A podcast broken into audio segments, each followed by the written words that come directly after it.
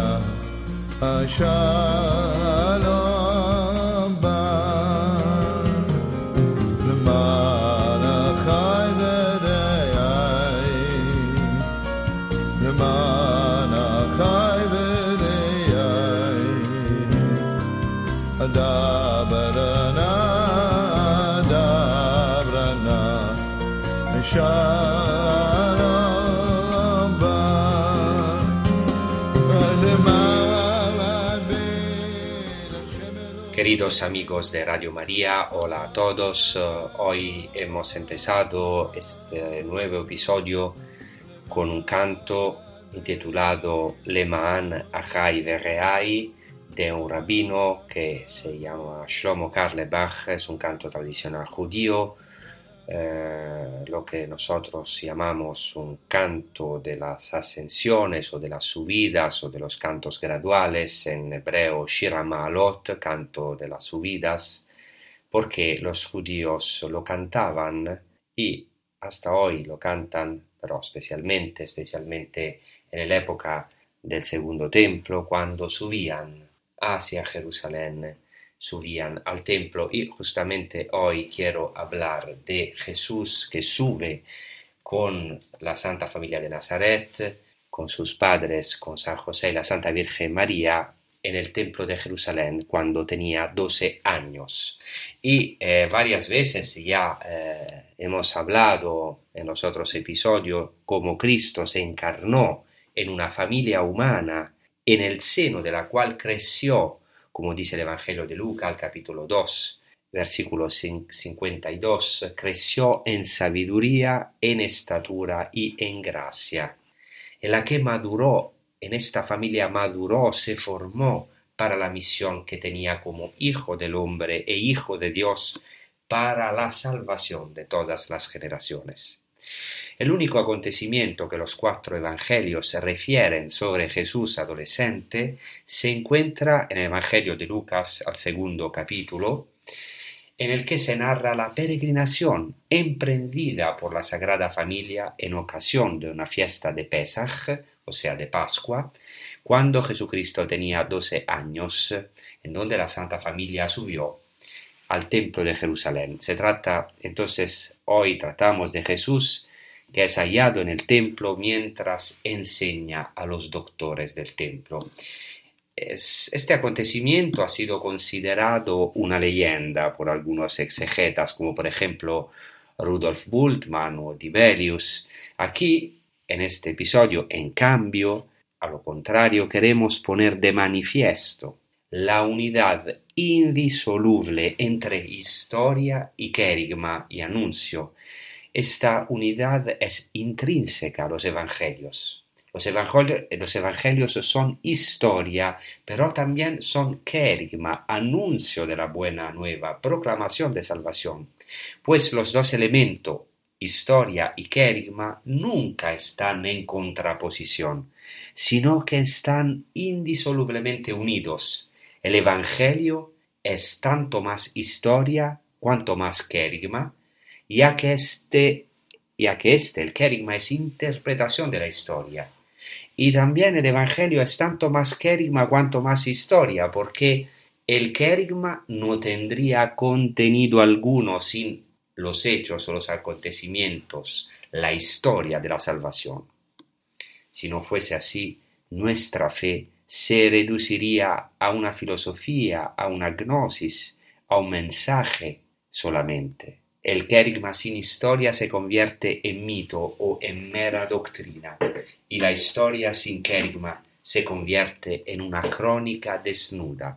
En realidad, muchos detalles de la narración sobre Jesús hallado en el templo están lejos, muy lejos de ser legendarios. Como veremos, entre este, estos acontecimientos está la peregrinación anual a Jerusalén, o sea, algo que cada año tenía que hacer el judío, el buen judío a la época, a la época de Jesús, y el evangelista Lucas insiste sobre el hecho de que la Sagrada Familia va a Jerusalén como una costumbre fija. Después hay otros detalles históricos, como por ejemplo el detalle de la caravana de los peregrinos, la alusión a un lugar del templo en el que se enseñaba, la edad de Jesús en la que se produjo el evento, la discusión entre los doctores e incluso el particular de que Jesús estaba sentado entre los doctores del templo. Si cotejamos todo lo dicho con las fuentes antiguas, resulta algo históricamente plausible y para nosotros es así, para los creyentes, esto realmente ocurrió porque realmente Dios entró en la historia y actuó en la historia, en toda la vida de Jesús, también en este episodio tan maravilloso de cuando Él es un adolescente.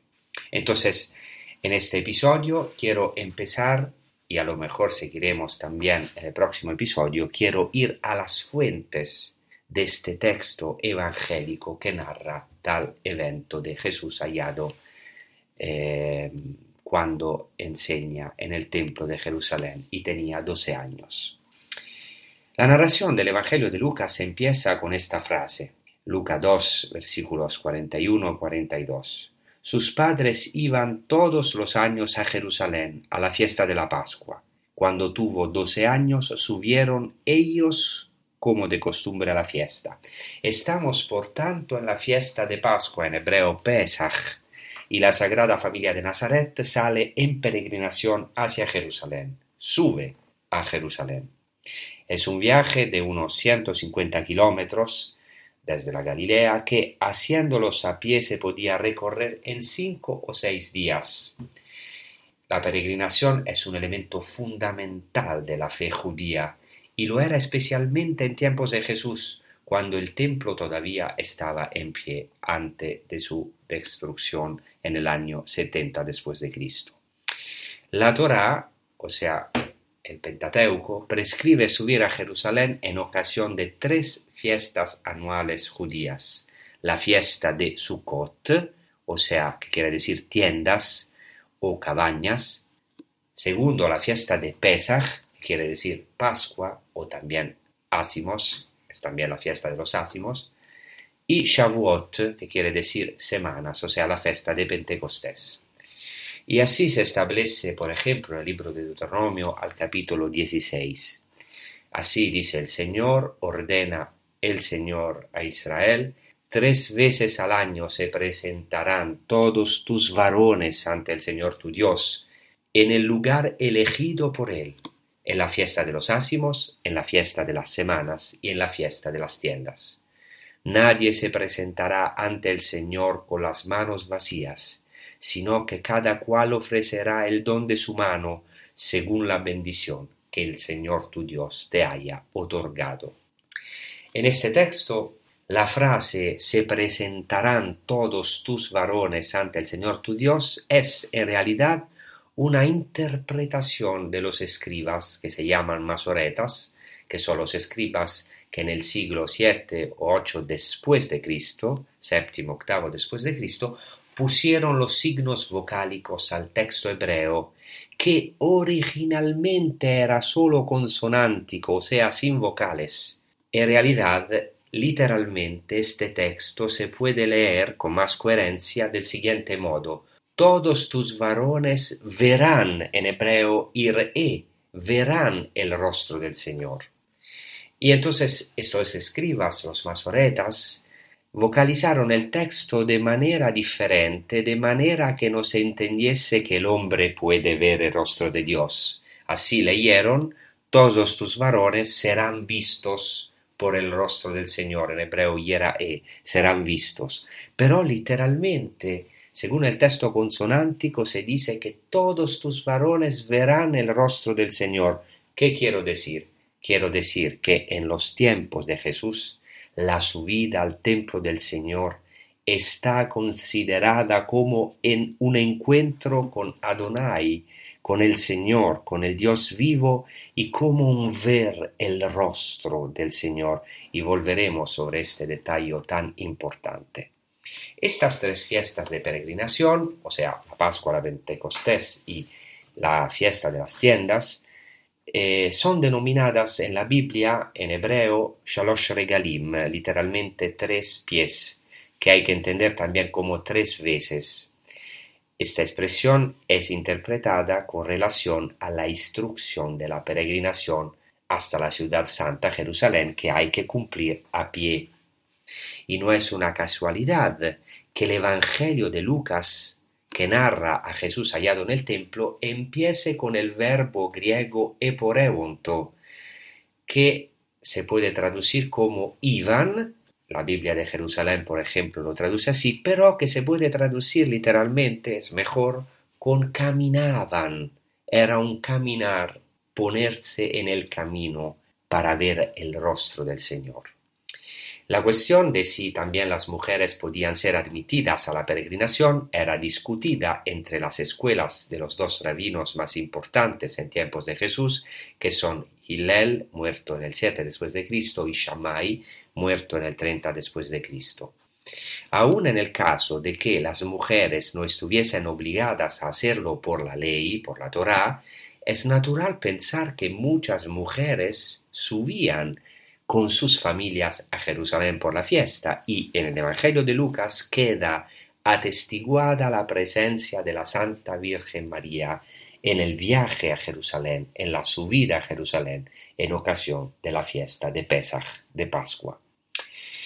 Por lo que respecta a los niños, en algunos textos se desprende que la obligación de subir a Jerusalén estaba en vigor a partir de los trece años Aquí se dice que Jesús tenía doce años, aunque no faltan testimonios en los que se da preferencia a la edad en que los niños podían caminar solos en la peregrinación, entonces antes de los trece años.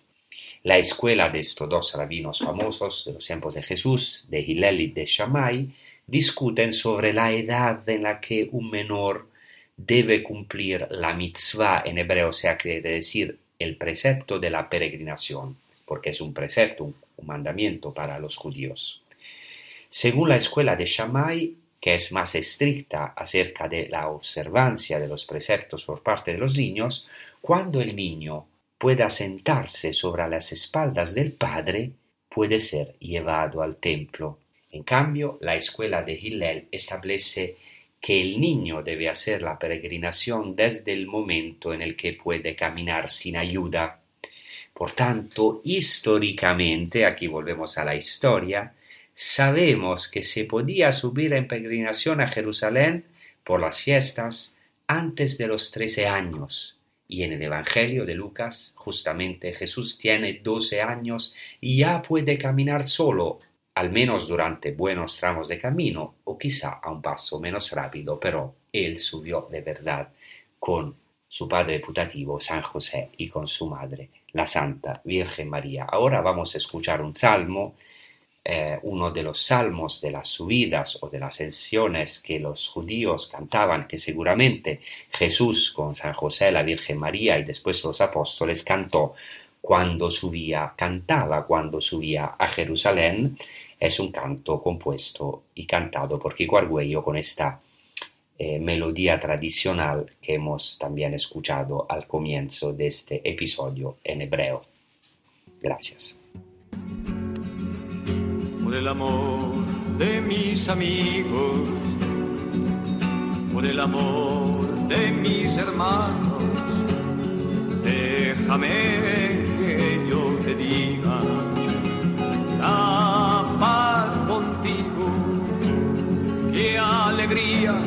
cuando me dijeron, vamos a la casa del Señor. Ya está pisando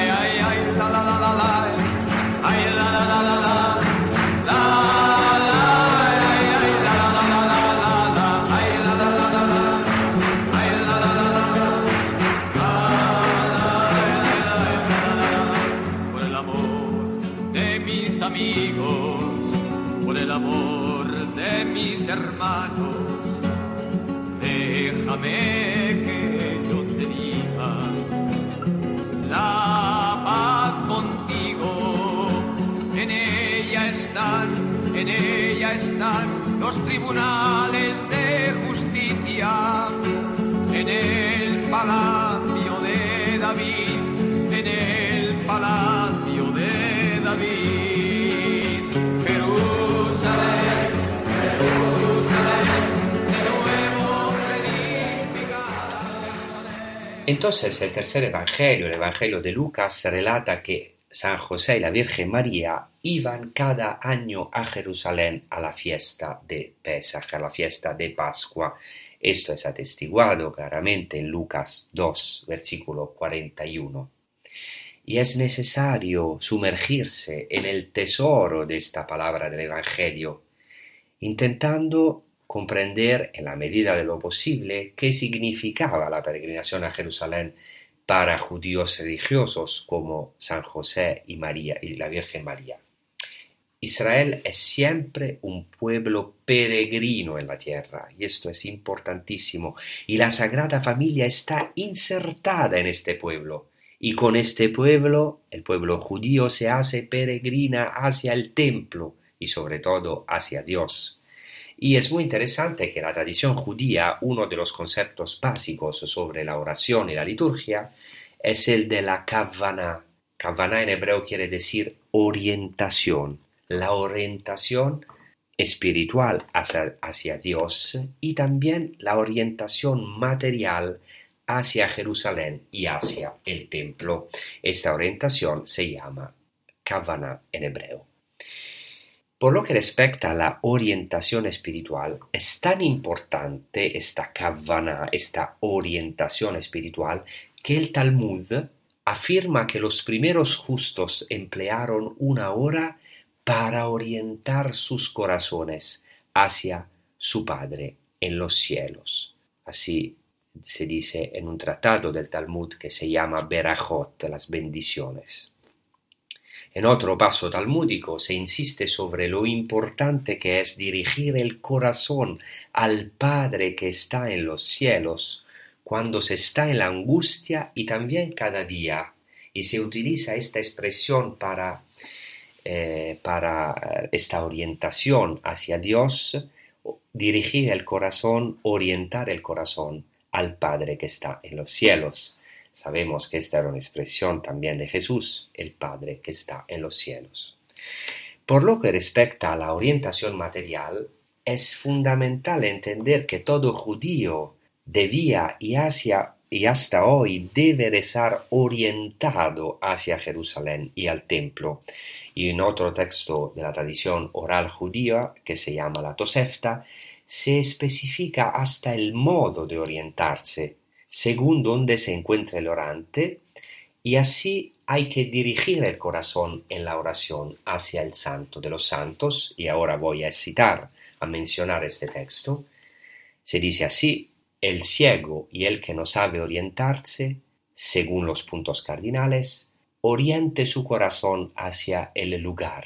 Los que se encuentren fuera de Israel, orienten su corazón en dirección de la tierra de Israel Los que estén en Jerusalén orienten su corazón hacia el templo. Los que están en el templo orienten su corazón hacia el santo de los santos. Así fueron hallados aquellos en el norte con sus rostros vueltos hacia el sur, aquellos en el este con sus rostros vueltos hacia el, el oeste, aquellos en el oeste con sus rostros vueltos hacia el este, y así todos los israelitas fueron hallados hacia un único lugar en el momento de orar. Entonces había que orientarse hacia el templo de Jerusalén y hasta hoy los judíos en cualquier lugar del mundo tienen que rezar orientados hacia Jerusalén, hacia el templo y hacia el corazón del de Jerusalén y del templo que es el santo de los santos, la santa morada de Dios según los judíos. La orientación exterior y material en la oración es por tanto un signo visible de una actitud interior y espiritual muy muy profunda.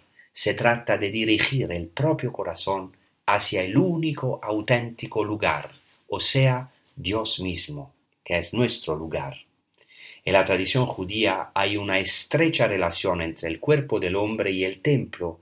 El templo constituye el fundamento de la kavana y de la orientación. Y quiero ahora eh, mencionar un texto de un grandísimo filósofo judío que yo quiero mucho, Emmanuel Levinas. Es un texto bastante difícil, pero para mí maravilloso, entonces ahora lo voy a mencionar. Dice así, hay una relación establecida entre el cuerpo humano y el templo de Jerusalén, réplica exacta del templo celestial, orden de la santidad absoluta.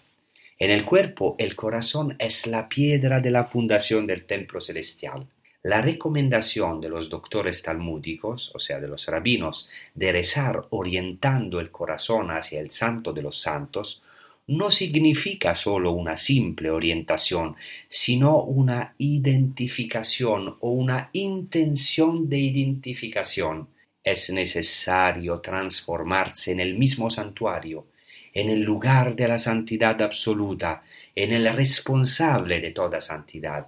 De aquí la asimilación a la Merkabah, o sea, al carro divino, al carro de Dios, la asimilación al carro divino de parte de los hombres que han alcanzado esta identificación, que son los patriarcas, o sea, Abraham, Isaac y Jacob, y termina así Emanuel Levinas, los patriarcas son la misma Merkabah, son ellos el carro de fuego divino que es orientado hacia el cielo. Un, un texto maravilloso, hay que reflexionar, importante también para nosotros los cristianos, porque Jesucristo siempre fue orientado hacia el verdadero templo, hacia la Jerusalén celestial, y nosotros tenemos que vivir siempre orientados con nuestros corazones hacia Oriente. El verdadero Oriente es Jesús mismo y nuestro templo vivo está en el cielo.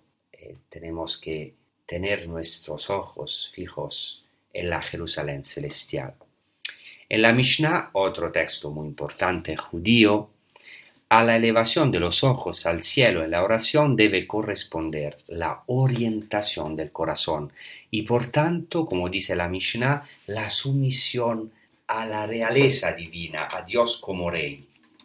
Esta concepción está difundida en la literatura rabínica, porque se dice que en el judaísmo, en la literatura rabínica, que quien reza debe dirigir su corazón hacia el cielo, y considerar como si la Shejina, o sea, la presencia divina, la morada divina, estuviese delante de él.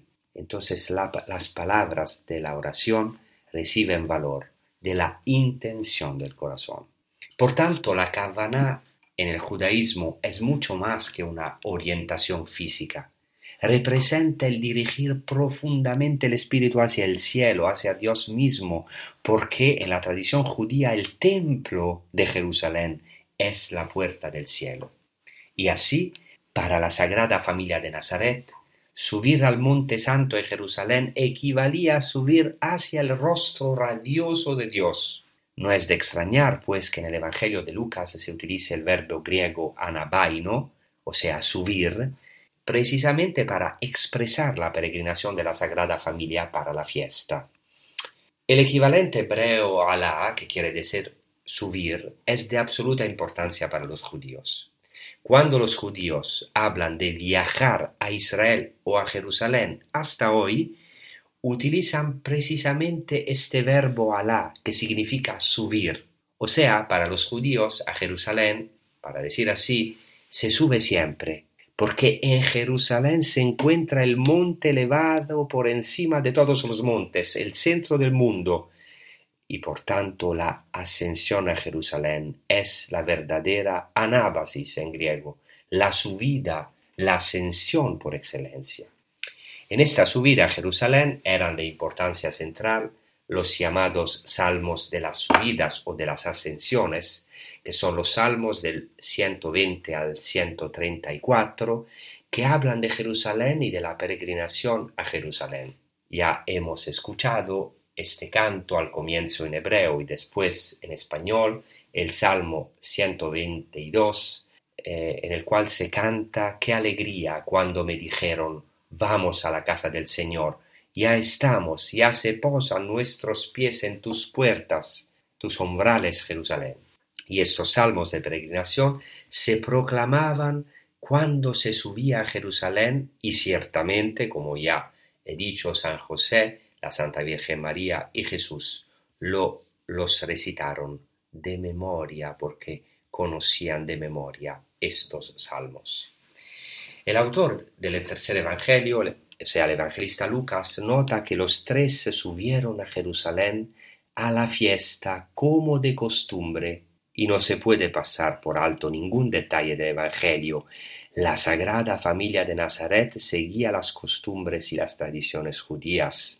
Y en la fiesta de Pascua, como en las otras fiestas, es fundamental transmitir la fe a los hijos. Para dar solo un ejemplo, en la Haggadah de Pascua, en el Seder de Pesach, o sea, en el ritual de Pascua, de la Pascua judía, se relata el diálogo entre el padre de familia y cuatro hijos que expresan la universalidad de las actitudes que se pueden tener en la liturgia son el sabio, el malvado, el simple y el que no sabe preguntar.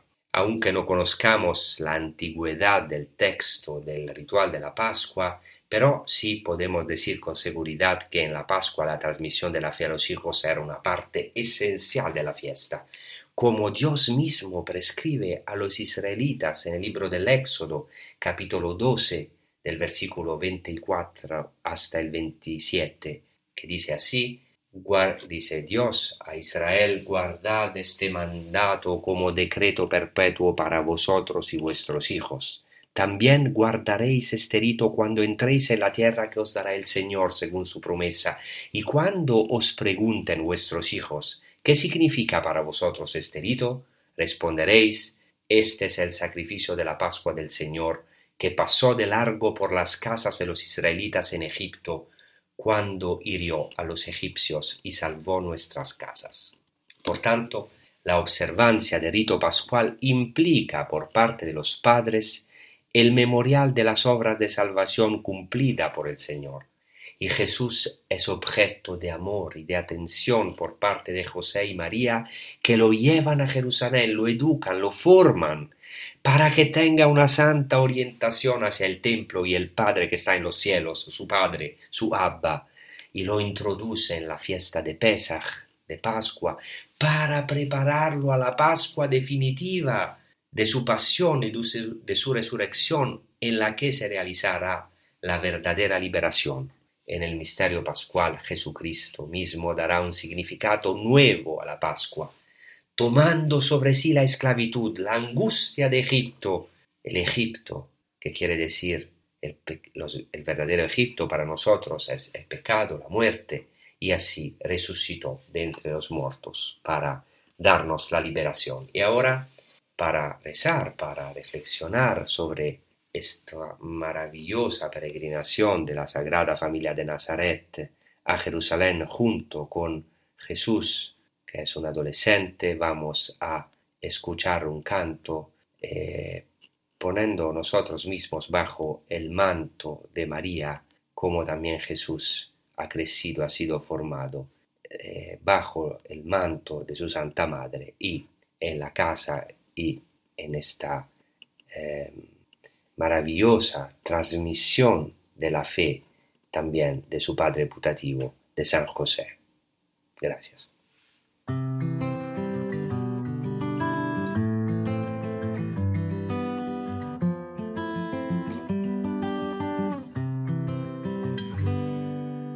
Madre, que vale todo el universo y el poder. Frente a una sola llaga de tu hijo, madre, que ven tus ojos cuando lloras junto a él. Cuando le besas todas las heridas, madre, quiero ver lo que tú ves. Madre, ¿a dónde fueron las palabras que escuché? De sus latidos, madre? ¿A dónde fue tu amado? Yo lo buscaré y lo pondré al abrigo de tus brazos, madre, donde Dios quiso nacer. Me celen tus brazos esta noche como ayer, bajo el frío y el misterio de Belén. Solo con su sangre volveremos a nacer, con la sangre de Jesús de Nazaret. Madre del camino de la cruz. Guárdame en tus brazos esta noche junto a Él. Venceremos a la muerte con la fe. Calmaremos juntos el deseo que escuché de sus labios que aún repiten, tengo sed. De sus labios que aún me dicen, tengo sed.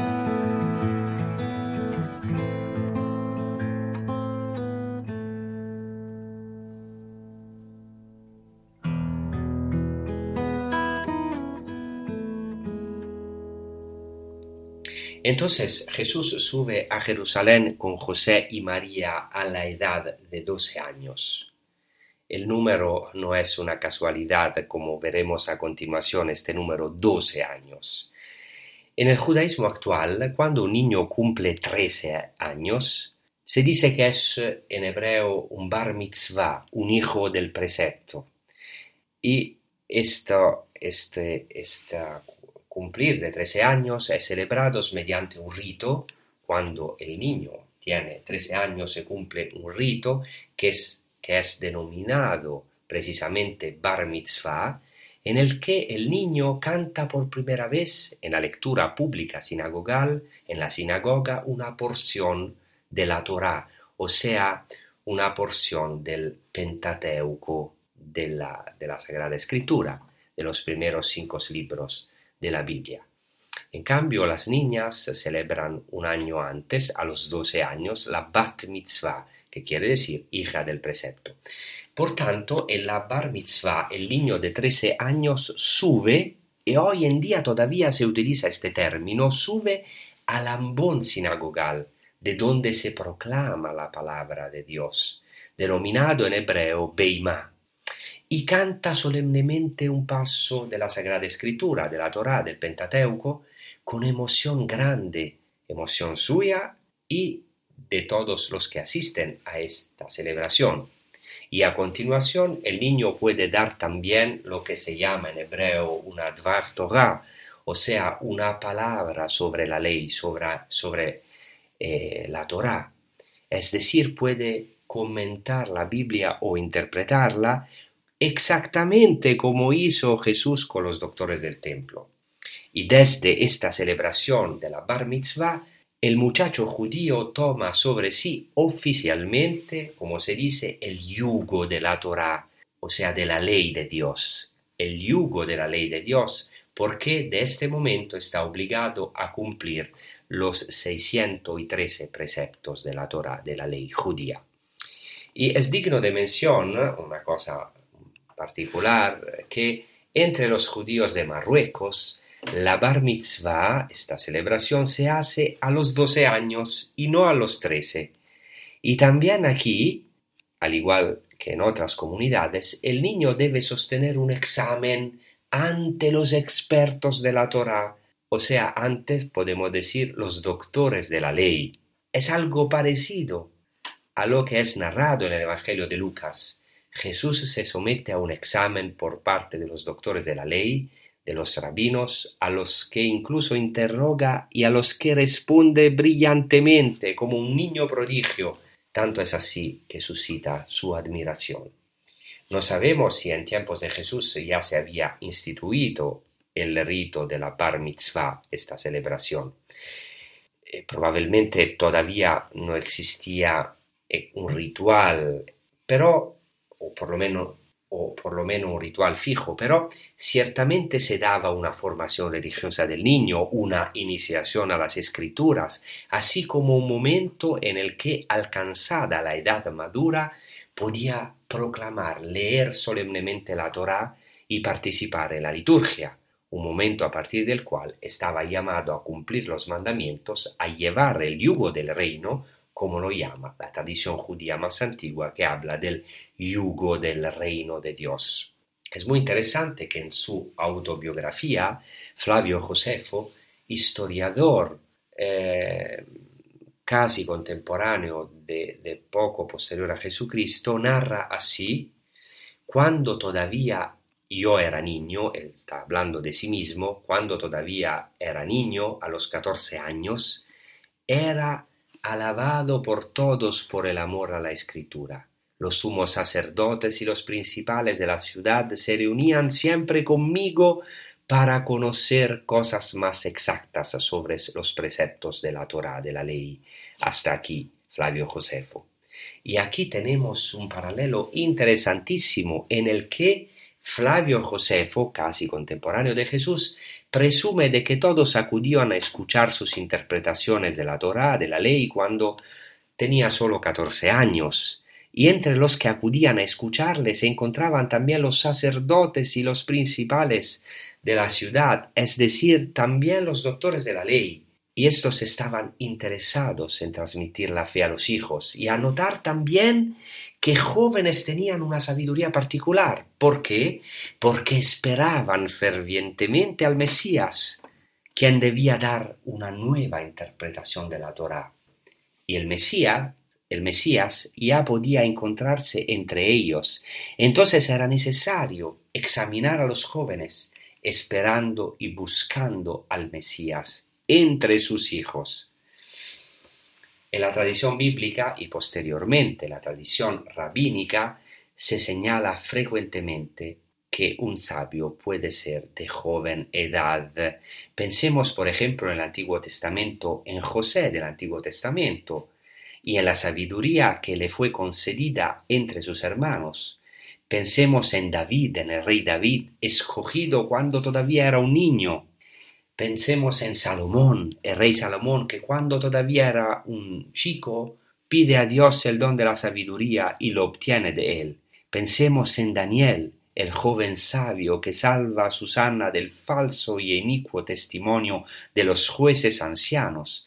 Pensemos en el profeta Jeremías, que recibió su vocación cuando era un jovencito. Y en el Salmo 119 el orante reconoce, el salmista dice, Más sabio me haces que mis enemigos por tu mandamiento, que por siempre es mío. Tengo más prudencia que todos mis maestros, porque mi meditación son tus dictámenes. Notemos entre paréntesis que en este último versículo la frase mi meditación son tus dictámenes en hebreo suena picudeja nazarti, o sea, se utiliza el verbo nazar, custodir, que debía resonar con una fuerza particular en los oídos de un nativo de Nazeret, porque nazar, o sea, es la raíz de la palabra del nombre de la ciudad, del pueblo de Naz- Nazaret, de Nazaret, Nazaret. Por tanto, en la Biblia, a pesar de la gran importancia, claro, que se les atribuye, les, atribuye a los ancianos, y Papa Francisco está dando catequesis maravillosas sobre los ancianos, pero ya está am- ampliamente, ampliamente afirmada la idea de que un joven puede estar lleno de sabiduría, porque la sabiduría viene de Dios, que concede el don de conocer los misterios divinos. En la línea de esta concepción bíblica, también la tradición rabínica reconoce al niño la posibilidad de estar inspirado especialmente por Dios. Fijaos que en los tiempos de Jesús un niño podía desempeñar el cargo de traductor en la sinagoga, en arameo se dice meturgeman, es decir, podía traducir al arameo la lectura de las escrituras que se hacía en hebreo para la, toda la asamblea sinagogal. Además, en el judaísmo, desde que uno es niño, puede ser admitido a participar en las discusiones de los sabios y los- de los doctores de la Torá. De hecho, en la tradición, un papel fundamental lo desempeña la discusión entre los rabinos, que en hebreo es llamado vikuach, disputa, o también machloket, o sea, debate, discusión. El motor y la riqueza de la tradición oral judía, de los textos judíos, son precisamente las discusiones, las posiciones diferentes de los maestros, que, aun estando a menudo en desacuerdo, expresan la profundidad de la verdad divina que no puede ser abrazada por un único individuo o por la univocidad de una sola interpretación. Y el mismo Evangelio refiere muchas discusiones entre los maestros del tiempo y Jesús, como también entre sus mismos discípulos. Ahora, queridos amigos, vamos a escuchar algo de muy importante. En este tiempo es un tiempo de la maratón, o sea, en la cual nosotros queremos subrayar la importancia, el grandísimo servicio que está haciendo Radio María en España, en el mundo, y Radio María vive solamente de las ofrendas, nuestras ofrendas, también nosotros, todos nosotros trabajamos gratuitamente, lo- los que hablamos en Radio María, eso no, lo decimos, o sea, como para nosotros es un honor, ¿no? Participar a Radio María, pero queremos subrayarlo porque es muy importante escuchar este anuncio y también ayudar Radio María con nuestras oraciones y también quien tenga la posibilidad eh, sostener esta gran obra de la Iglesia eh, que ayuda muchísima gente, muchas veces de manera escondida. Sabemos que eh, muchísimos escuchan a Radio María, pero también hay, hay mucho bien que es escondido, que se hace eh, difundiendo la palabra de Dios, anunciándola a toda parte también, gracias a este instrumento tan precioso, inspirado por Dios, que es Radio María. Gracias. Os invito a escuchar bien. No tienen vino, dijo María Jesús al detectar la necesidad en las bodas de Caná. De la misma manera, la Virgen ve hoy dónde falta el vino del Evangelio de su Hijo o dónde no se ha servido todavía. Por ello, en el mes de mayo, Radio María celebra su Mariatón, que es cada año una fiesta de amor en la que Jesús nos pide llenar de agua las tinajas de nuevos proyectos que Él convertirá en vino que a través de las ondas llenará de auténtica alegría los corazones de millones de personas que comprobarán que quien reza no tiene miedo al futuro. ¡Qué privilegio! Recoger dones para que el Señor pueda hacer milagros. ¿Quieres tú también formar parte en esta fiesta? Colabora. Puedes hacerlo sin moverte de casa con una simple llamada al 91 822 8010 o a través de nuestra página web www.radiomaria.es, donde verás los números de cuenta a donde podrás realizar una transferencia bancaria o a través de pasarela de pago con tarjeta. Además, tenemos disponible el método de pago Bizum. Y si quieres que tu donativo desgrabe, no olvides indicar tus datos personales, incluido tu NIF. Recuerda, quien reza no tiene miedo al futuro. Radio María. En el tratado eh, Pirkei Avot de la Mishnah, o sea, hay un tratado de este texto judío de la tradición oral que es la Mishnah, este tratado se llama Pirkei Avot, es citada la sentencia de un maestro, un rabino que se llama Rabbi Yehuda Ben Tema, que establece lo que es propio para cada edad del joven judío. Y dice así, cinco años para la Biblia, diez años para la Mishnah, trece años para los preceptos, quince años para el Talmud, dieciocho años para la boda. Por tanto, en el judaísmo a los trece años el niño está obligado a la observancia de los preceptos y ya es considerado un hombre, como ya hemos dicho eh, antes en este mismo episodio. Por ejemplo, en el libro de la Génesis 34-25, Leví es llamado hombre junto a sus hermanos cuando, según los rabinos, tenía 13 años. El Midrash, el gran Midrash al libro de la Génesis, comenta así una frase del libro de la Génesis eh, 25-27, donde se dice que crecieron los muchachos, referida a Jacob y Esaú, y la comenta del siguiente modo. Rabbi Levi dijo una parábola. Ellos, o sea, Jacob y Esaú, eran como el mirto y como una zarza, que crecían uno al lado del otro. Cuando crecieron y florecieron, el uno exhalaba perfumo, perfume, el otro daba espinas. O sea, Jacob exhalaba perfume, Esaú daba espinas. Así, hasta los trece años, ambos iban y venían de la escuela. Después de los trece años, Jacob iba a las escuelas del Midrash, o sea, en los lugares donde se estudia la Torah, y Esaú a las escuelas de la idolatría.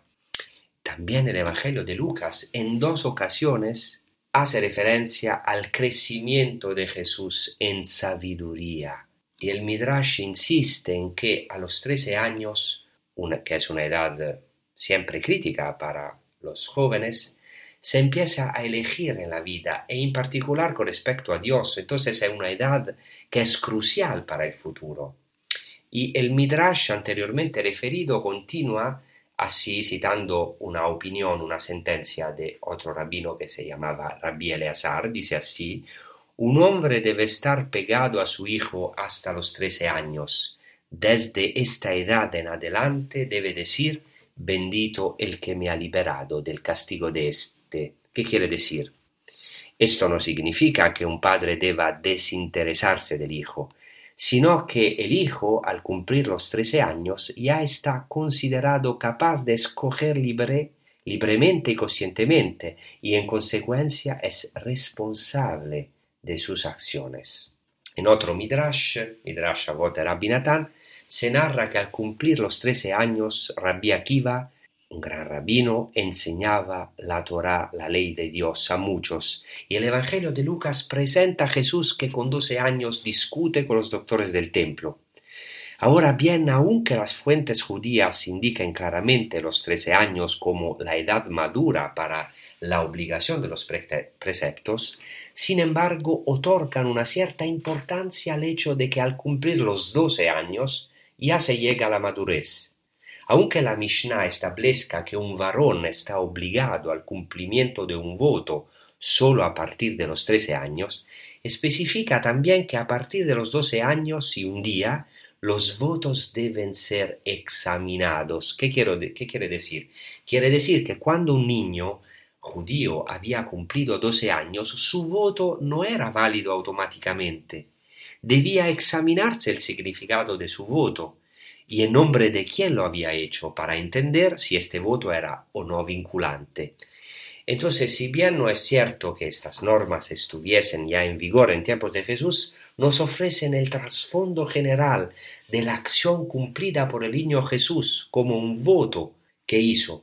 Y esto explica la dura palabra que dirigió a sus padres ¿Por qué me buscabais? ¿No sabíais que yo debía estar en la casa de mi padre? Y así Jesucristo declara desde la edad de doce años que está entregado totalmente a las cosas del Padre, como si no pudiese hacer otra cosa. Y el Talmud de Babilonia refiere una tradición según la cual un hombre está invitado a tratar con gentileza a su hijo hasta los doce años, pero a partir del cumplimiento de los doce años se le exhorta literalmente a que descienda con él a su vida, o sea, es decir, lo castigue según sus acciones. Y esto es interpretado en el sentido de que a los doce años el hijo está considerado responsable de sus acciones y el padre lo puede tratar con mayor severidad. Y en otro paso del Talmud se afirma que se acostumbra a ejercitar a los niños al ayuno del gran día de la expiación, del Yom Kippur, y que según las normas rabínicas a los doce años ya pueden ayunar completamente. Esto significa que los niños con doce años se les preparaba a cumplir los preceptos de la ley que el año siguiente estarían obligados a cumplir. Es muy interesante que en una recensión larga de la Carta a los Cristianos de Magnesia de San Ignacio de Antioquia, estamos a principios del siglo II, eh, se añade, con la finalidad de exhortar a no despreciar la joven edad de un obispo, se añade el dato bíblico que el profeta Daniel a los doce años fue invadido por el Espíritu, que Samuel a su joven edad recriminó al anciano Elí de noventa años y que Salomón juzgó entre las dos mujeres cuando sólo tenía doce años.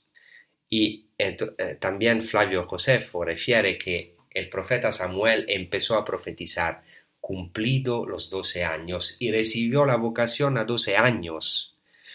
Y Flavio Josefo refiere también que Salomón a los doce años dio muestras de su piedad y justicia, invitando al pueblo a rechazar la idolatría y a dar culto al Señor como un verdadero anciano. Y el Midrash, el gran Midrash al libro del Éxodo, el Midrash Shemot Rabba, refiere la opinión de Rabbi Hama, según la cual Moisés fue arrancado de la casa de su padre a los doce años, de manera que los israelitas no pensasen que había aprendido de su padre lo que en realidad el Señor le reveló. O sea, quiere decir que todos esos personajes empezaron a cumplir su misión a doce años. Y Jesucristo, por eso a doce años, cumplió este acontecimiento tan importante como toda una profecía de su vida, porque él tenía que cumplir todo el Antiguo Testamento, toda la tradición judía, porque es el Mesías de Israel y de, todos los gentiles, nuestro Señor Jesucristo, nuestro Mesías que nos ha salvado de la muerte y era consagrado totalmente a las cosas de su Padre, y esto lo ha aprendido de la, en su familia, pero también llegó un momento en el cual él ha tenido que ser libre, totalmente libre para hacer la voluntad de Dios, como una profecía que vamos a profundizar en el próximo episodio. En este episodio hemos puesto las bases para entender este acontecimiento tan importante. Jesucristo que entra en el templo, en su morada, en su mismo lugar, y se revela como la sabiduría encarnada, como aquel que verdaderamente es llamado a hacer la voluntad de Dios. Muchas veces para nosotros es difícil cortar con los afectos, con nuestros proyectos y entrar en la voluntad del Padre. Por eso esta palabra es también para nosotros. El Señor Jesús nos da, nos quiere dar su Espíritu para que podamos de verdad ser libres, para subir a Jerusalén a ver el rostro de Dios y ser libres para estar ocupados en las cosas de nuestro Padre que está en el cielo. Entonces orientamos nuestros corazones al Señor. Subimos con el Señor a Jerusalén, con la Sagrada Familia de Nazaret, para ver el verdadero rostro de Dios el rostro radioso de Dios que se ha revelado en nuestro Señor Jesucristo, que nos ha amado, nos ha rescatado de nuestras esclavitudes y nos ha abierto el camino hasta la verdadera su vida, la nos ha abierto el camino de su vida hasta la verdadera Jerusalén, que es la Jerusalén celestial, el reino de los cielos. Muchas gracias y os deseo una buena prosecución con Radio María. Gracias.